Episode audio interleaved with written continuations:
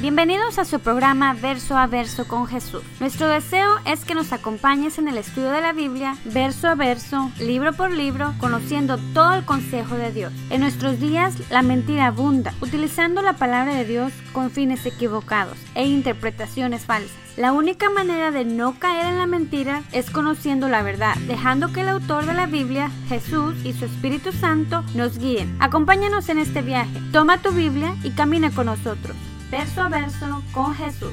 Cristo moriste en una cruz, resucitaste con poder. Están aquí en la casa del Señor y una vez más eh, esforzados valientes. Amén. Son los que el Señor necesita. Un corazón dispuesto. Es todo. Amén. Este, vamos a estudiar ahora el Salmo 73. Así es que si gustan ir para allá, mientras vamos a orar primero. Padre, te damos gracias, Señor, por este día que nos has dado. Gracias por ser tan bueno, Señor, porque no solamente en tu palabra nos dices de tu amor, Señor, sino nos muestras día con día, Señor, con nuestra salud, con nuestro caminar, con nuestro despertar, Señor. Padre, te queremos las gracias por eso, Señor. Gracias que podemos venir ante tu presencia y ante tu palabra, Señor, eh, confiadamente sabiendo que tú eres Dios, Señor, pero también eres nuestro Padre. Y podemos venir a ti, Señor. Gracias a que mandaste a tu Hijo a morir en la cruz por nosotros, Señor, para pagar nuestros pecados y tener esa entrada ante tu trono celestial. Te damos gracias, Señor. Queremos poner en tus manos a cada uno de los que estamos aquí, Señor. Ah, Padre, yo los bendigo en tu nombre, Señor, cada una de las familias representadas aquí, que se encuentran aquí, Señor. Padre, también te quiero pedir por los que vienen en camino, Padre, que los cuides, los guardes, Señor. Las carreteras están un poco peligrosa, Señor, pero sabemos que tú tienes cuidado de tus hijos, Señor. Cuídalos, Señor, guárdalos y yo me pongo en tus manos, Señor, que sea tu Espíritu Santo guiando mi, mi, mi boca, mis, mis, palabras, Señor, y que tome control total de los aires y de este tiempo, Señor. Padre, la gloria es para ti, Señor. Y nos ponemos en tus manos y todo lo ponemos ante ti. En el nombre poderoso de Cristo Jesús. Amén. Bueno, gracias hermanos una vez más. Quiero, este, voy a estar dando varios versículos. No sé si, y para ahorrarnos tiempo, no sé si quieran ustedes escribirlos, que se los recomiendo. Este, en un papel o en sus Biblias. Este, yo les recomiendo, marquen sus Biblias. Ya sé que a veces pensamos que es, bueno, obviamente es la palabra de Dios, pero que el libro en sí es como santo, no sé. No, pues son sus Biblias, ustedes pueden marcarla la palabra es santa cuando entra en sus corazones. Entonces, bueno, pero como quieran, marcarla en un papel o marcarla en sus Biblias. Vamos a estar viendo varios versículos y voy a ir rápido para, por cuestión de tiempo. Pero el tema de hoy es el Salmo 73, pero el tema se llama No te resbales. Si me haces favor, ahí está. Ese lo puse en Facebook y se ve así como que, ay, así como que no te resbales, así como un anuncio. Y, es, y eso es lo que quiero que, como tomemos esta palabra el día de hoy, así como un, ¿quién han visto un sign que dice, ten cuidado, piso mojado, así, wet floor? Pero ¿qué pasa cuando vemos ese anuncio muchas veces? No, lo hacemos, no le hacemos caso. Así como que lo vemos tan seguido que no lo tomamos en cuenta. Ah, piso mojado, ah, lo he visto muchas veces. ¿Y qué pasa cuando verdaderamente está mojado? Vamos caminando y ¡wow! Ya como que, ah, ok, agarramos balance y seguimos caminando. Pero no le hacemos caso luego, luego. Y de eso quiero, así como, así como vemos ese sign y no lo tomamos en cuenta, muchas veces no este, tomamos en cuenta algo. Ya lo puedes quitar. Este, ahora que ya vamos a entrar al mes de fiestas, eh, sabemos que el, sistema de este mundo se ha encargado en como que en desviar nuestra atención, en, desviar el punto de las fiestas a cosas de marketing, a cosas de dinero. Por ejemplo, el día de resurrección se ha vuelto ahora de huevos y conejas. Eh, el día de acción de gracias, que lo acabamos de celebrar, se ha vuelto de pavo y otras cosas. Y ahora Navidad, que es lo que viene, se ha vuelto de Santa Claus y regalos. Ahora, ¿qué estoy diciendo? ¿Que celebrar estas cosas está mal? Pues no, cada quien, creo que cada quien tiene sus convicciones como cristiano dentro de eso. ¿Qué te dice tu espíritu? Si para ti es pecado, pues para ti es pecado, no lo hagas. Pero sí quiero que tomemos en cuenta algo, de que no dejemos que el sistema de este mundo nos cambie el enfoque o, el verdadero significado de estas fiestas. Porque se ha mermado, se ha eh, hecho todo un desastre con esto. Y podemos pensar, bueno, ¿qué tan importante es o por qué es tan importante no perder el enfoque? Es que si haces lo de las conejas o todo eso está bien, pero no pierdas el enfoque del verdadero, el verdadero significado de estas fiestas. Ahora, ¿por qué es tan importante? Si nos ponemos a pensar todas estas fiestas, eh, el punto siempre es Cristo, siempre es Dios, siempre es recordar lo que Dios hizo, sigue haciendo y hará. Entonces, si perdemos el enfoque de esto, va a pasar lo que pasó en el, tiempo de los jueces. El libro de jueces habla de cuando, después de que Josué eh, llegó a la tierra prometida y empezaron a, conquistar la tierra, cuando murió Josué, ahí en este jueces 2.10, nomás apúntenlo, dice, también murió toda aquella generación y surgió otra que no conocía al Señor, ni sabía lo que él había hecho por Israel. Esos israelitas hicieron lo que ofende al Señor y adoraron a los ídolos de Baal. Esto es exactamente lo que puede pasar cuando no cuando tomamos estos días de fiesta y perdemos el rumbo. Que ya no le contamos a nuestros hijos, oh, papá, ¿por qué celebramos el día de resurrección? Ah, por la coneja, ok. Y así se van nuestras generaciones celebrando a la coneja, cuando en realidad es el día de resurrección. Entonces pasa esto, que murió Josué y nació toda una generación que no conocía al Señor. Así es. O sea, el Señor había hecho tantas cosas hermosas con el pueblo de Israel, pero no lo conocían. ¿Por qué? Porque perdieron el rumbo, el, perdieron el enfoque de esos días de fiesta. Por eso es tan importante no perder el enfoque, el, el punto principal de esos días. Amén. Ahora, como les decía, si festejas todas esas cosas Dice Colosenses que nadie te esté criticando porque festejas, que comes, que bebes, nada de eso. Dice ahí en Colosenses, apúntenlo, Colosenses 2, 16 y 17. Ahí al final del 17 dice, la realidad se halla en Cristo. Eso es. Entonces, que no te critiquen si celebras Navidad o no celebras Navidad, que si vas al parque en los huevos o no vas, que no te critiquen por eso. Pero Colosenses 2, 16 y 17. Amén. Bueno, bueno, vamos a entrar. Esa era mi introducción. mi agüita, acá está. Fuerte. Gloria a Dios. Salmo 73, ahora sí. Rápidamente. Me imagino que si tienen una Biblia, creo que unas electrónicas dicen, sí. Dice ahí, libro 3, y lo dice Salmo de Asaf. Rápidamente, por si se preguntaban por qué dice libro 3, el libro de los Salmos se divide en cinco. Normalmente lo, identifican o lo juntan como con el Pentateuco, que es Génesis, Éxodo, Levítico, Números y Deuteronomio. Entonces sí dividen también el libro de los Salmos. Por eso es el libro 3. Bueno, Asaf, ¿quién es este hombre? Asaf fue uno de los músicos principales de David. Cuando David era rey tenía un grupo de alabanza y este hombre era uno de los músicos principales. Entonces, para saber quién es Asaf. Cuando vean algo en sus Biblias, hermanos, está ahí por una razón. Amén. Si dice libro 3, libro 4, salmo de quien sea, traten de saber quién es este hombre. Bueno, rápidamente ya supimos.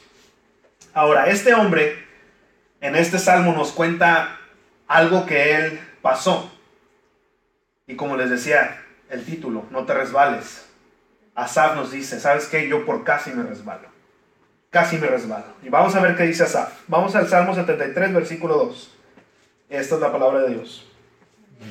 Dice, yo estuve a punto de caer y me faltó poco para que resbalara. Versículo 3. Sentí envidia de los arrogantes al ver la prosperidad de esos malvados.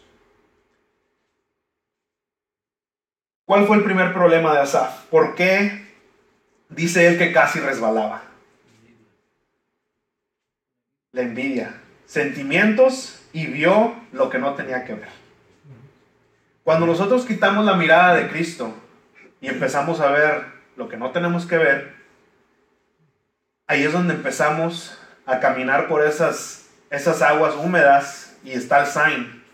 Ten cuidado, está mojado y no le tomamos en cuenta. Ahora, vamos ahí en el 4, dice, ellos no tienen ningún problema, su cuerpo está fuerte y saludable, y luego sigue diciendo el 5, libres están de los afanes de todos, no les afectan los infortunios humanos. Entonces, cuando quitamos la mirada de Cristo, empezamos a ver lo que no ven, lo que no tenemos que ver, y empezamos a creer la mentira. Dice, ellos no tienen ningún problema.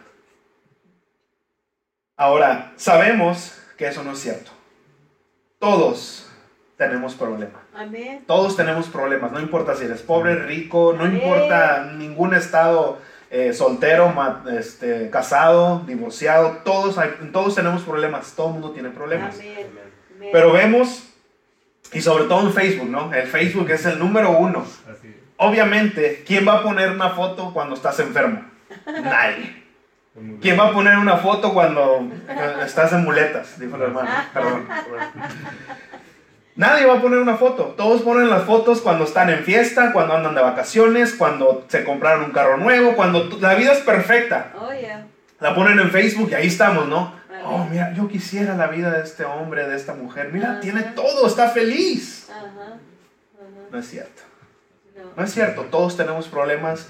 Y creo que es más, la gente que pone, entre más, y perdonen si ustedes ponen fotos, no estoy criticando eso. Eh, El internet es una, es una cosa tan hermosa, hay que saber usarlo. Amén. No que nos use a nosotros. Amén, Pero bueno, amén, no estoy criticando, yo también tengo cuenta de Facebook. Este, pero vemos a estas personas y empezamos a tener envidia. Empezamos a ver, oh, pues yo quiero esa vida. Él se ve que no tiene problemas. Versículo 5 dice que ellos son libres de afanes, no les afectan los infortunios humanos. La Reina Valera dice que no trabajan como los mortales, no son azotados. O sea, ellos ni trabajan. No trabajan como uno que trabaja 12 horas, está sudisude y tienen lo que tienen y yo no tengo nada. Pero eso es una mentira. Empezamos a querer lo que vemos. Y eso normalmente con los artistas, ¿no? Eh, los vemos y pensamos que son tan felices porque tienen fama, tienen dinero, tienen todo. Pero sabemos y lo hemos visto innumera- innumerables este, veces que un artista está y de repente, pum, no, pues que tal, tal fulanito se mató, Yeah. se ahorcó, se cortó las venas. Pero ¿cómo si era alguien famoso, tiene dinero? Es que es esto, hermanos. Todos tenemos problemas. Amén. Amén. Así es. Versículo 7. Están que revientan de malicia y hasta se les ven sus malas intenciones. Son burlones, hablan con doblez y arrogantes, oprimen y amenazan.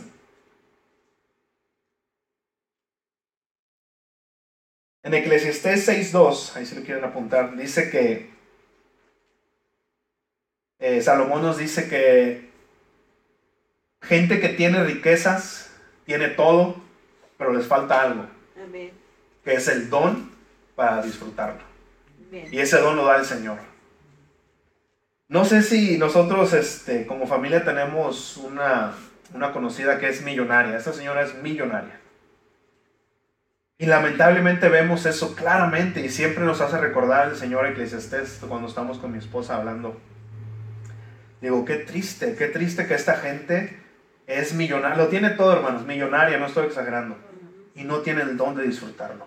Mm. No tiene el don de disfrutarlo. Trabaja todo el día porque no sabe hacer otra cosa. No sabe, no, no disfruta ese dinero. Y eso es un don que el Señor te da. Mm. Algunos nos, no- nos lo da de más. Disfrutamos más de lo que tenemos, ¿no? Eh, dice que hablan con doblez, son arrogantes.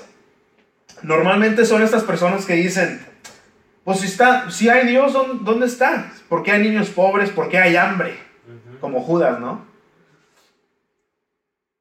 Yo soy el que trabajo, yo soy el que me gano el dinero. La idea de Dios es para controlarte. Eso de la religión es para tener control de la gente, ¿no? Una idea de estos filósofos Nietzsche, mar- marxisi- marxistas. Estas ideas que, que la religión es para controlar a la gente solamente. Esas- normalmente esas, esas personas son las que dicen esto. Versículo 10. Por eso la gente acude a ellos y cree todo lo que afirman. Hasta dicen, ¿cómo puede Dios saberlo? ¿Acaso el Altísimo tiene entendimiento? O sea, esta gente son populares. Son gente que, que- que habl- hablan algo y la gente, wow, sí, fulanito de tal dijo. Buda dijo, oh, sí. Y creemos que, es sabiduría, sabiduría terrenal, diabólica, como dice eh, Santiago. Pero son populares y la gente acude a estas personas. Estos filósofos que nombré ahorita, Nietzsche sobre todo, fue uno de los que influ- influyó más a este, de la Segunda Guerra Mundial, a- al de los nazis. Hitler, gracias. Se, me- cruza. Entonces, Hitler fue eh, influenciado por estos filósofos. Son gente que la gente acude a estos filósofos pensando que ahí está la sabiduría. 11, no, 12. Así son los impíos. Un impío es alguien que tiene conocimiento de Dios pero no le importa. Así son los impíos. Sin afanarse, aumentan sus riquezas. Porque si se han fijado que normalmente esas personas, ya sea que crecieron en un hogar cristiano o llegaron a tener algún tipo de, de, de- religión, fueron a alguna iglesia, estas personas que son los, los más eh, duros contra el Evangelio son los que tuvieron algo que ver con el Evangelio. No, no, no sé por qué es eso, pero como que buscan al Señor con una idea de que los va a sacar de la pobreza y cuando el Señor no tiene ese plan para ellos, oh no, es que Dios me engañó o dicen cualquier cosa así. Y es lo que son los que más duro este, son contra el Señor. Pero dice que así son los impíos, sin afanarse aumentan sus riquezas. En el 13, en verdad, y esto es donde Asaf casi resbala, dice, en verdad, ¿de qué me sirve mantener mi corazón limpio y mis manos lavadas en la inocencia si todo el día me golpean y de mañana me castigan? O sea que puso en la balanza, yo me he guardado para el Señor, he tratado de, vivir una vida santa y la balanza está así. La gente que se impía, que no le importan las cosas de Dios, tiene más ganancia, vive mejor. ¿De qué me sirve? Empezó a decir Asaf. ¿De qué me está sirviendo esto si mi vida es miserable? Dice que eh, lo golpean y de mañana lo castigan. O sea, ¿de qué me sirve? Me está yendo bien mal. Dios me está castigando. Hebreos 12:6 dice que el Señor disciplina a los que ama y azota a todo el que recibe por hijo. Amén. O sea que si no te está azotando el Señor regañando, ¿cómo te lo explico? Él no, él no regaña ni azota a hijos que no son de él, hijos ajenos. Entonces, si no eres hijo de Dios, bueno. Versículo 15. ¿Cómo se los explico, verdad? Hebreos 12:6. A los que él ama, castiga, y, re- y los que recibe por hijos, pues los, los disciplina. Amén. Versículo 15. ¿Sí? Miren, dice la hermana, las muletas. Disciplina del Señor. Versículo 15 dice, si hubiera dicho, voy a hablar como ellos, habría traicionado tu linaje. O sea, ¿sabes qué? Voy a hablar como ellos. En fin, que pues de todos modos, ¿para qué sirve estarme cuidando?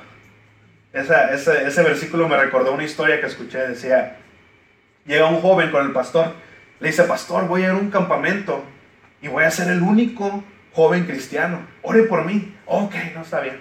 Ora ya el pastor por este joven y a la, siguiente- a la semana siguiente llega con el pastor y le dice, pastor, pastor, me fue muy bien en el campamento. Oh, sí, este, este, ¿cómo te fue? ¿Qué hiciste? Nadie supo que era cristiano. No, hermano, no hagamos eso. Nadie supo que era cristiano. Así está diciendo Asaf. Me hubiera comportado como ellos, de todos modos, nada importa. Y esto es lo más hermoso de este, Salmo. Bueno, no, todavía no, espérense. 16. Cuando traté de comprender todo esto, me resultó una carga insoportable. O sea, quise, quise, este, me puse a pensar, Señor, ¿por qué? Por, porque lo vemos nosotros también. Vemos mucha gente que no le importan las cosas del Señor y son bendecidos, ¿verdad? Entre comillas. Y dice Asaf, Señor, yo estuve pensando y no, no, no cabe, no da la cuenta. Sabes que me está consumiendo esto, saber, entender por qué a ellos les va bien y a mí mal. ¿Por qué, Señor? 17. Ahora sí viene lo más hermoso. Hasta que entré en el santuario de Dios. Amén. Hasta que entré en el santuario de Dios. Ahí comprendí cuál será el destino de los malvados. Amén. Amén.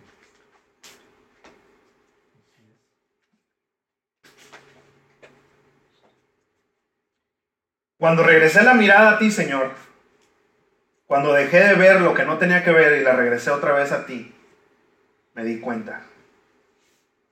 Ahí cuando dice entrar al, al santuario está hablando en el original también habla de cuando entra su presencia. Cuando, Señor, cuando entré a tu presencia, me di cuenta. Y saben que hermanos, nada va a cambiar en nuestras vidas si no entramos a la presencia del Señor. Cuando tratamos de entender las cosas de nuestra manera de pensar, lo más moral que sea, lo más recto que sea, nunca vamos a estar contentos, nunca vamos a encontrar la razón de vivir. Nunca. Hasta que entremos a la presencia del Señor. Mientras no hagamos eso, vamos a resbalar. Amén. Salmo 51.6 dice que, ese es David, dice, yo sé que tú amas la verdad en lo íntimo, en lo secreto me has enseñado sabidu- sabiduría. Ahí es donde vamos a comprender, hermanos, muchas cosas. Versículo 18 dice, en verdad los has puesto en terreno resbaladizo. O sea, Señor, yo no soy el que resbalo, son ellos y los empujas a su propia destrucción. Ahora, los empujas a, a- a su propia destrucción. Se oye así como que el Señor, ¿no? Los está empujando, o sea, sí, váyanse. Y una vez más, cuando entramos a su presencia, cuando entramos a su palabra, todo, es, todo esto el Señor nos empieza a educar, nos empieza a hablar con su palabra. Amén. Dice, los estás empujando, ¿verdad? Ellos son los que resbalan. Ahora, esa, esa parte te la explica Romanos 1.24. Ahí si gustas apuntarlo, yo te lo voy a leer. Romanos 1.24 dice, por eso Dios los entregó a los malos deseos de sus corazones, que conducen a la impureza sexual, de modo que degradaron sus cuerpos los unos con los otros. El 25 dice, cambiaron la verdad de Dios por la mentira, adorando y sirviendo a los seres creados antes que al Creador, quien es bendito por siempre. Amén. Esto es lo que pasa. El Señor no es que los esté empujando literalmente, sino que uno, la tendencia carnal de uno es pecar, es irse al pecado lo más que uno pueda. Pero cuando el Señor, cuando el Espíritu Santo entra en tu vida, tienes ese, ese freno. Amén. Empiezas a querer desear o a querer pecar y llega el Espíritu Santo, hey, despierta papá, tú no eres de allá. Y, ok, sí, Señor, disculpe, ¿sabes qué? Perdóname. Y te regresas al camino. Sí, amén. Pero cuando no tienes ese espíritu, cuando no tienes al Señor, de boca, papá, vámonos a lo que va el pecado. Y es lo que está diciendo. Sabes que el Señor, si no quieres, te quita ese freno y te, entregas a tus deseos pervertidos, como dice Romanos, o sea, se- a lo más bajo. Versículo 19. Dice, en un instante serán destruidos, totalmente consumidos por el terror. Ahora esta gente pretende saberlo todo, tenerlo todo, pero no tienen paz. Y eso es lo que pasa cuando el, el Señor se revela a sus vidas, porque el Señor se va a revelar a todos. Va a llegar un momento donde todos verán al Señor como rey. Amén. Aún ellos, aún los impíos. Pero esto es lo que va a pasar. Apocalipsis 6:15. Dice, los reyes de la tierra, los magnates, los jefes militares, los ricos, los poderosos y todos los demás, esclavos y libres, se escondieron en las cuevas y entre las peñas de las montañas. Todos gritaban a las montañas y a las peñas, caigan sobre nosotros y escóndanos de la mirada del que está sentado en el trono y de la ira del cordero.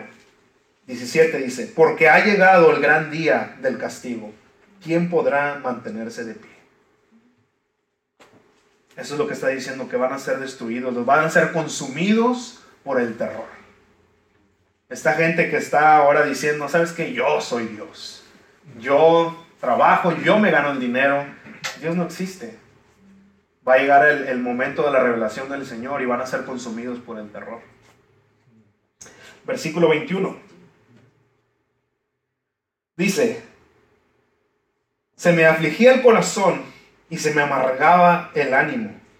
Por mi necedad e ignorancia me porté contigo como una bestia.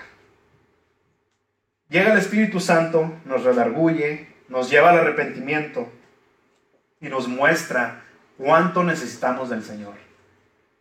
Me da curiosidad que dice que me porté contigo como una bestia, como una vaca mascando pasto viendo a los impíos, viendo al Señor cómo trabaja en nuestra vida y uno está. Yo creo de aquí viene el dicho ese mexicano, ¿no? No, me estás bien, vaca, pero del.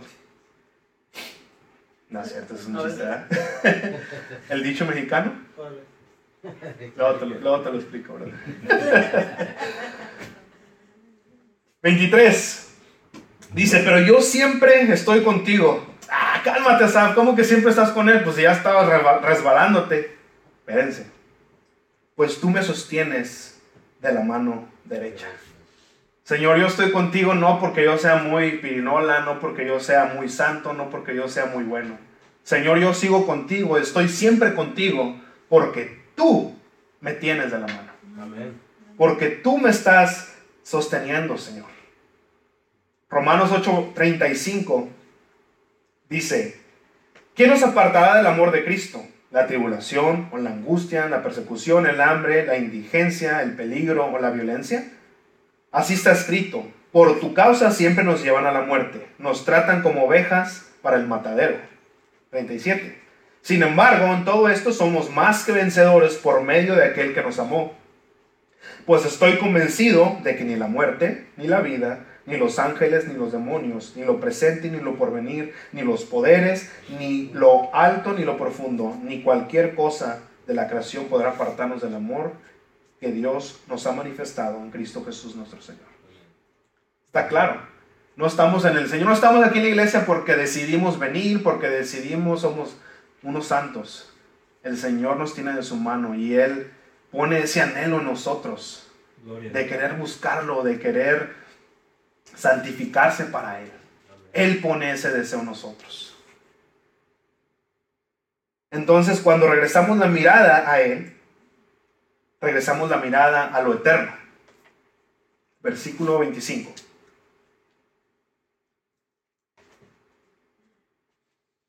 Entonces, en lugar de ver como estuvo ahora en la, mañana todo lleno de neblina, se quita la neblina cuando regresamos al Señor y ponemos nuestra mirada en Él. Versículo 25 dice, 24, perdón, me guías con tu consejo y más tarde me acogerás en gloria. Empezamos a ver lo eterno, ¿verdad? Amén. ¿A quién tengo en el cielo sino a ti? Si estoy contigo, ya nada quiero en esta tierra. Vemos dónde están nuestros tesoros, vemos la verdadera vida, vemos a nuestro Dios. Como dice en Apocalipsis, todo lo que buscamos ahorita, nosotros vamos a pisar sobre ello. Dice que vamos, las calles en el cielo son de oro. Aquí buscamos el oro, buscamos el dinero, pero cuando ponemos la mirada en Él, empezamos a ver los tesoros que están en el cielo. Y eso que estamos ahora peleándonos y todo, lo vamos a estar pisando. ¿Sabes qué? Eso no es importante, eso está debajo de nuestros pies. Vamos a llegar a, a la verdadera herencia que tiene, que es Jesús, estar con Jesucristo. Amén. Ya cuando estemos allá, todo lo demás no va a importar. Pero eso pasa, hermanos, cuando quitamos la vista del Señor, nos andamos resbalando. Pero gracias al Espíritu Santo, gracias a Dios que tiene amor y misericordia de nosotros, nos regresa y podemos otra vez enfocarnos en lo eterno, en lo que verdaderamente importa. Sí, amén. Amén. Versículo 28 ya para terminar, y esto es donde quiero que recuerden este día de, de mes de fiestas. Dice Asaf, para mí el bien es estar cerca de Dios. He hecho del Señor soberano mi refugio para contar todas sus obras. No dejemos que nos consuma el sistema de este mundo, el materialismo. Si tienes para regalos, bien, gózate en eso. Pero si no tienes, también bien, porque el punto de las fiestas no son los regalos, no es el, el gran banquete que vas a comer, no es nada de eso, hermanos. Sino es como dice Asaf, ¿sabes qué? Para mí, estar cerca del Señor lo es todo. ¿Para qué? Para contar todas sus obras. Ahora, contar nos dice dos cosas. Contar es de enumerar, ¿verdad? Uno, dos, tres, cuatro. Empiezas a contar qué tantas cosas ha, ha- ha hecho, ha hecho el Señor por mí. Ha hecho esto, ha hecho esto, ha hecho esto. Ok, empiezas a darte cuenta, ¿verdad? ¿Qué tanto ha hecho el Señor por nosotros? Ahora, eso es contar. ¿Qué más es contar? Que cuentes, tú digas. Es lo que les, lo que les estaba diciendo al principio. Con tus hijos, ok, los regalos, bravo, ok, ¿saben qué? Pero quiero hablarles de algo más importante. El Señor ha hecho esto, esto, esto en nuestras vidas. Quiero que recuerden eso. Quiero que ustedes también enfoquen, quiten su mirada de los regalos y se den cuenta que hay algo más importante, que es el Señor. Empiecen a contar de lo que ha hecho el Señor con sus vidas. Testimonios, eso hermano, exactamente. Entonces podemos ver ahora sí, en el versículo número uno de ese salmo, se lo, no lo brincamos, no se dieron cuenta. Asaf llegó a esa conclusión. En verdad, cuán bueno es Dios con Israel, con los puros de corazón. Israel es, significa gobernado por Dios. Creo que todos los que estamos aquí somos gobernados por Dios. Gloria a Dios. Amén. Qué bueno es el Señor cuando tenemos y cuando no tenemos. Porque sabemos que... Ahora, imagínense, si Dios hubiera mandado a Jesucristo a morir en la muerte de cruz como la murió, para que nosotros tuviéramos cosas materiales, qué, qué triste sería eso. Porque las cosas materiales se disipan o se acaban, se pueden acabar así. Entonces, la muerte de Cristo sería algo tan, tan vano, tan, no sé, tan, tan fácil. Así como se van las cosas materiales, seri- sería, se iría el sacrificio por Cristo. Y pues no tiene caso, no tiene, no tiene sentido que el Señor haya mandado a su Hijo para que las cosas, para que tengamos cosas que se van a acabar. Entonces, hermanos, esa era la palabra que el Señor me había dado a mí y dije, ok, Señor, porque podemos dejar de gozarnos en las fiestas porque tal vez no tenemos. Y- y no sé si sepan, pero el mes de diciembre es donde hay más suicidios. Porque la gente espera tener esa vida que todo el mundo pone en Facebook. Oh, sí, me compré, eh, mi esposo me regaló una bolsa coach, una bolsa de mil dólares. Qué vano es eso. Y qué, qué triste ver, y este es otra, otro testimonio. Mi esposa tiene una amiga en Facebook también, que dice que ponía, mi esposo me regaló esto, mi esposo me regaló lo otro, y las cosas caras. Y dentro de dos meses no había puesto nada. Y se le hizo raro a mi esposa, porque esta era de esas que ponían todo. Pero después de dos meses, puso una foto con otro hombre, que se había divorciado de su esposo y ya estaba con otro hombre. ¿Qué pasó con los regalos? ¿Qué pasó con la vida que tenías tan perfecta? O sea, ¿qué onda? ¿Qué pasó? Así. Hermanos, eso no importa. O sea, eh, todas esas cosas para que vean que es algo tan vano, tan como decía este Salomón, se va como la niebla, así como la, la- la niebla que está ahorita afuera, cuando salgamos de aquí ya no va a estar. Así son todas las cosas materiales. Entonces, hermanos, No se endroguen. No se endroguen, no gasten más de lo que no tienen. Porque ahorita, por querer tener un- una- una- unas fiestas, una Navidad feliz, ah, pues vamos a la tarjeta de crédito. ¿Y qué va a pasar para el año que entra? Estamos orando, Señor, ya ven, ¿por qué no tengo para pagar las tarjetas? Estoy siendo atacado por el enemigo. Mm, No creo que sea el enemigo. Eres tu papá que te resbalaste, como dijo Asaf. No resbalemos, hermanos. No resbalemos. El punto es no endrogarnos y mayormente contemos las obras del Señor a nuestros hijos para que nuestras generaciones sepan lo que el Señor ha hecho en nuestras vidas.